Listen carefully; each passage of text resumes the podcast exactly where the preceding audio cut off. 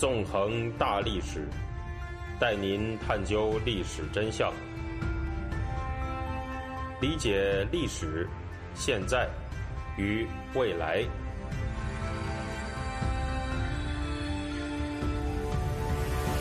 大家好，欢迎大家收听《纵横大历史》，我是主持人孙成。今天呢，我们会继续进行文革历史系列节目，这次是第六讲。那么上回我们说到呢，所谓十年文革这样的一个说法，它并不是一个等同于一加一等于二的常识，而是一种在一九八一年由中共的老干部们创造出来的一种官史。这样一种官方的说法吧，在这个之后，它成了中国的官方历史叙事，也被堂而皇之的写进了历史教科书，变成了所谓的定论。和十年文革论同样是出于政治原因被提出的。还有华国锋在一九七七年，为了巩固自己所谓的英明领袖的政治地位，提出的十一年文革论。那么也正像我们在上一讲结尾说的那个样子，无论文革是有十年也好，还是十一年也罢，在那段岁月里面，一个个活生生的人所经历的一切，他都不会因此增多或者减少半分。那些死去的人，他们不可能在今天复生。那些留下了终身伤残还有创痛的人呢，也大都很难再愈合了。尽管邓小平曾经用一句“宜粗不宜细”，试图垄断对文革的诠释，那些老干部们呢，在文革当中遭遇的冲击，却明显的不符合这个“宜粗不宜细”的原则，被各种各样连篇累牍的回忆性文章啊、书籍啊详细的记录，以至于呢，有不少肯定文革的人就认为。哎呀，这个文革太好了！说文革就是老百姓打击干部，还有否定文革的人就认为，啊，文革就是反制的暴民造反乱打干部。可见，只有老干部啊才能维持住社会秩序。那么，上述这两种人的观点看上去好像是完全相反的，但是他们其实有着极高的相似性，就是都认为文革就等同于民众攻击干部。这样一种由推出十年文革论。和宜粗不宜细原则的老干部们精心编织的文革叙事，实际上呢，就会导致无论你是支持文革还是反对文革，都会陷入一个和事实相差巨大的陷阱里面。如果你在这种叙事背景之下否定文革，那实际上你就成了今天中国官方对文革叙事的一种俘虏；如果你在这种叙事背景下肯定文革，你就会靠向那些恨不得。把文革肉麻的说成是什么古往今来天字号第一大民主运动的毛派，也就是说吧，在这种叙事的笼罩下，无论你是支持还是反对文革，你都会成为中共某一个派别意识形态的俘虏。而且更令人不寒而栗的是，由于这种认为文革就是老干部遭到迫害的叙事，已经跟十年文革论一样，成为了今天很多人头脑里面某种类似于一加一等于二的常识。所以在很多场合呢，尽管支持文革和否定文革的人进行着激烈的争论，但他们实际上都在认同着这种叙事。仔细想想，这是很恐怖的。由于人们的大脑里面被植入了太多中国官方的历史叙事，所以人们在自以为使用着自由意志支持或者反对文革的时候，实际上啊都没有跳出共产党画出的那些条条框框，都在他的意识形态里面打着转。那么我们要怎么样才能跳出中国官方画出的这些框框呢？在这里，我想引用美国历史学家提摩西·斯奈德的一段话。提摩西·斯奈德呢，他有一本名作叫做《血色大地：夹在希特勒与斯大林之间的欧洲》。这本书呢，描述了1933年到1945年之间上千万东欧人被苏联和纳粹用各种手段谋杀的历史。在这本书的结语里面，斯奈德这么说。纳粹与苏联两大政权把活生生的人变成数字，但有些数字只是估算值，有些重建起来的数字则是具有一定的精确性。身为学者，我们的任务是追查种种数字，用各种角度来看待它们。身为人文主义者，我们有必要把数字变回活生生的人。要是我们做不到，那么希特勒和斯大林就不只是改变了我们的世界。甚至还抹灭了我们的人性。众所周知，在文革当中，有数以百万计的人死亡，这些人里面的绝大部分，他都不是共产党的老干部，而是一个个和你我一样有血有肉、有亲人朋友的普通人呐。而且吧，可以说他们当中的绝大部分人，实际上也并非像很多人惯常认为的那样，啊，是死于什么所谓混乱的非理性的暴民之手。杀害他们的其实就是中共的极权主义体制，无论是毛泽东也好，还是老干部们也罢。他们其实都属于那个极权主义体制的组成部分。那么，对于这些普通的成百上千万的死难者，我们绝不能一粗不一细。实际上，近年来已经有学者开始从事把文革当中冷冰冰的死亡数字还原成一个又一个个人故事的工作，而且取得了相当的成就。学者王友琴在他的著作《文革受难者》。关于迫害、监禁与杀戮的寻访实录里面，就把关注的视角呢放在了个人身上。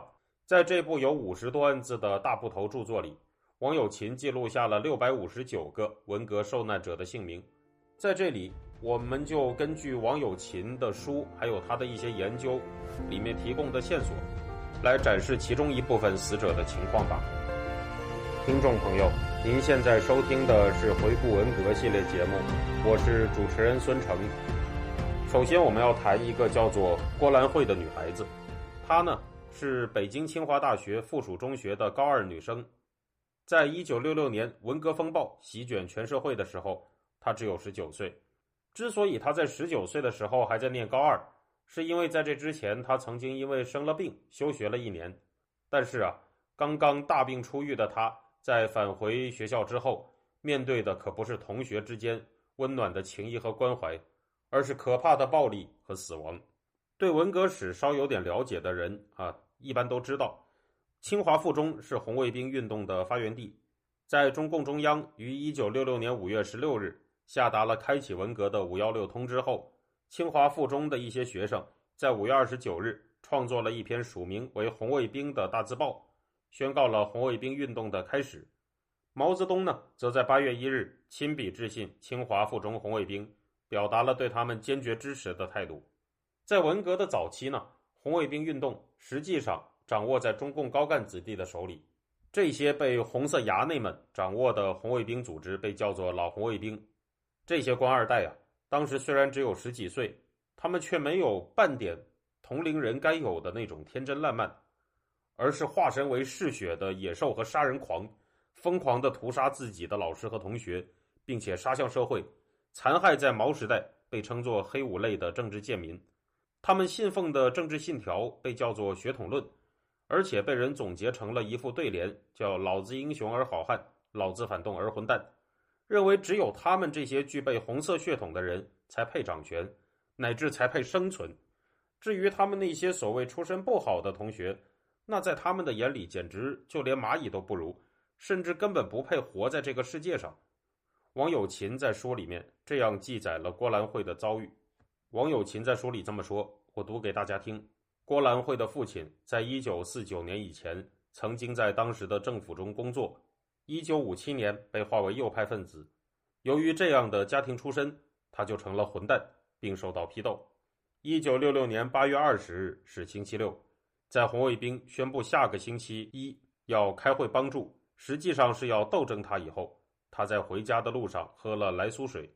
到家的时候，他母亲看到他脸色不对，知道他服毒以后，立即把他送到医院。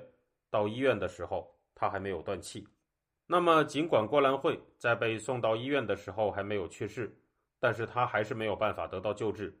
王友琴的书里面继续写道：两位认识郭兰慧的学生说。红卫兵曾经在学校当众宣布，由于郭兰慧是自杀的，医院打电话到清华附中询问他是什么人，是否有问题。清华附中红卫兵接了电话，告诉医院，郭兰慧是右派学生，于是医院不给抢救，让郭兰慧躺在医院的地板上死去。红卫兵不但对郭兰慧自杀毫无怜悯之心，而且用得意洋洋的口气在学校里告诉其他学生这些情况。显示他们主宰生死的权利和威风。就这样，郭兰慧的生命定格在了十九岁。再一个故事是一名同为十九岁的高中男生的遭遇。这个名叫王光华的高三男生的生命，结束在了一九六六年九月二十八日这一天。王友琴在他的研究里这样讲述了王光华的故事，我再读给大家听。王光华是北京第六中学高中三年级的学生，这所中学位于北京市中心，离最高领导人居住的中南海只有一街之隔。一九六六年八月，六中的红卫兵在校内建了监狱，监狱墙上写有红色大字“红色恐怖万岁”。关押、殴打学校的老师及从社会上抓来的人长达一百多天。王光华在文革前是班长，文革开始后曾对“老子英雄而好汉，老子反动而混蛋”的对联表示不同意。王的家庭出身是小业主，所以不是红卫兵。当北京红卫兵纷纷拿着免费火车票到全国各地进行革命大串联后，王光华不是红卫兵成员，却也外出串联了。这被红卫兵认为是犯罪作乱。一九六六年九月二十七日下午，王光华从外地串联回家，一些红卫兵立刻去把王抓进了监狱小院，一进门就被十几个红卫兵用棍棒打得失去知觉。当天晚上，王光华就被关在这个监狱里，伤势沉重，生命垂危。第二天早上，王又被打，到了晚上就死了。关在那里的几个老师。把他的尸体抬了出去。实不相瞒，作为一个在文革之后出生的人，由于我没有在那个时代生活的经历，所以就算读了再多的文字，也没有办法切身感知到在那个时代被折磨的人们所经历的巨大痛苦。然而，在读到郭兰慧和王光华的故事的时候，我的心里呢，依然会一次又一次的去试图体会。他们在去世前承受的那种痛苦，他们虽然是那么的年轻，却被自己在学校里的同学极其残忍的杀害了。在弥留的时候，因为中毒而承受着剧烈痛苦的郭兰慧，以及因为被反复殴打而奄奄一息的王光华，到底承受了多么剧烈的恐惧、痛苦和绝望呢？他们最后想到的人会是谁呢？是他们的父母、亲人、朋友，还是他们喜欢的男生或者女生呢？他们是不是还有很多没有完成的梦想呢？他们是否想过长大以后他们会和怎样的人结婚？他们会过怎样的生活？将会从事怎么样的职业？他们将会有多少个子女呢？无论如何，他们永远也不会知道了，因为郭兰慧在无人救治的情况下死在了冰冷的病房里，汪光华带着遍体鳞伤的身体死在了恐怖的牢狱里。直到今天啊，一些毛派人士。面对郭兰慧和汪光华这样的死者的时候，还会说啊什么？按照毛泽东思想，尽管那些走资派老干部的子女、老红卫兵不是好人，呃，但是成为这些红色衙内攻击对象的黑五类也不是什么好人啊。说他们是旧社会的残渣余孽啊，并不值得同情。如果你跟他们谈人性的话，他们就会说人性是分阶级的，而且会把普遍的人性论当成是什么资产阶级反动思想。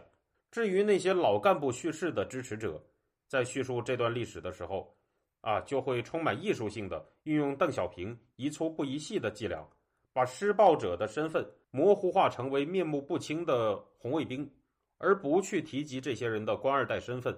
而这两派共产党人在互相攻击的时候，又会喜欢把对方开除共籍，这充分反映了共产党人之间一贯的无情内讧。我们且不去管他。我们只想问一个问题：公义在哪里呢？凶残的杀戮平民的人，难道仅仅因为他们具有某种身份就需要被维护吗？被罪犯残忍杀害的人，难道仅仅因为他们具有某种身份就丝毫不值得同情了吗？共产党人都是用特殊材料做成的，他们当然可以没有人性，也不会追求公义，或者说，在他们的字典里，对于公义的定义恰好就等于我们对于不义的定义。但是无论如何。我们不能像他们那样追求公义的我们，无论如何都应该铭记像郭兰慧和王光华这样的死难者。如果不追求公义，我们就变得跟毛泽东、邓小平之流没有什么区别了。我们之所以应该追求公益，应该铭记这些死难者，只是因为我们和他们一样，都是活生生的人。